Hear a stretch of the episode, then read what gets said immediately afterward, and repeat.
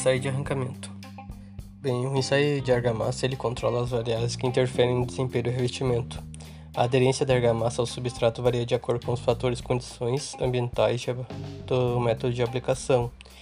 Um dos instrumentos que permite avaliar cada caso é o chamado teste de arrancamento. O ensaio de arrancamento é um teste para realizar e conhecer a resistência à tração de revestimentos cerâmicos e argamassados aos substratos. É importante que o ensaio seja realizado no, em fachadas dos edifícios, para saber se se encontram em bom estado de conservação ou necessitam de manutenção ou reforma. O método é prescrito pela ABNT NBR 13528-2010, que determina a resistência de aderência à tração. O ensaio de resistência à tração, o teste de arrancamento, verifica a interação entre as camadas consistentes do revestimento, que é a base, a ligação e o acabamento, determinando o valor máximo da tensão de aderência suportada. Ela também mostra as interfaces que têm menor resistência às tensões atuantes. Uh, ela deve ser executada em um painel de testes locais e de fácil acesso, uh, e exposto às reais condições do canteiro de obra, como nível de umidade, temperatura, chuvas. Isso aponta a necessidade de cuidados com argamassa. Por outro lado, a argamassa projetada mecani mecanicamente tende a apresentar valores de resistência superiores e mais uniformes às de argamassas aplicadas manualmente. A diferença justifica no fato que a projeção mecânica proporciona maior superfície de contato, reduzindo a porosidade e a permeabilidade dos revestimentos. O teste de arrancamento também serve para controlar o processo de, execu uh, de execução, uh, que define os traços da argamassa uh, principalmente em relação à granulometria da areia, com o objetivo de evitar as edificações ocupadas, uh, já ocupadas apresentem patolo uh, patologias, como deslocamento de placas de fachada. Ela é realizada em painéis de no mínimo um metro quadrado.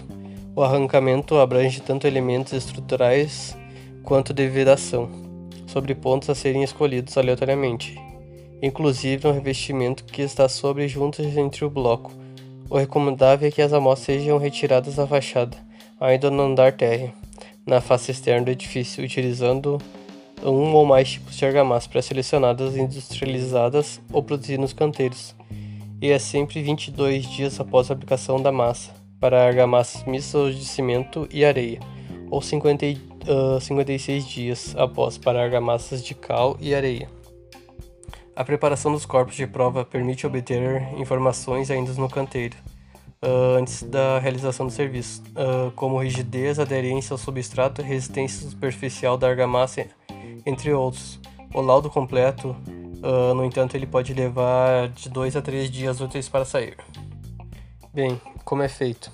Determinando a, a determinação da resistência de aderência à tração, deve ser sempre ensaiado pelo menos 6 corpos de prova para cada situação, uh, escap uh, escapados entre si uh, de, dos cantos ou quinas com no mínimo 55 mi 50 milímetros. Para corpos de provas de secção circular, o corte deve ser realizado antes da colagem da pastilha. Para corpos de provas de secção quadrada, o corte deve ser realizado após a colagem da pastilha. O corte é executado a seco ou com água, conforme as características da argamassa. Quando o corte é feito uh, úmido uh, uh, com antecedência a superfície para o revestimento esteja seco no momento da colagem da pastilha, o corte deve ser feito até 5 mm dentro do substrato. No caso da avaliação da aderência entre as camadas de revestimento, uh, aprofundar o corte 5 mm além da camada de interesse. É feita a escovação e remoção das partículas descartáveis da superfície do corpo de prova, completando a limpeza utilizando uma fita crepe para remoção das partículas soltas. A superfície da pastilha deve estar isenta de quaisquer resíduos de ensaios anteriores. A cola deve ser aplicada com uma espátula sobre o revestimento durante 30 segundos.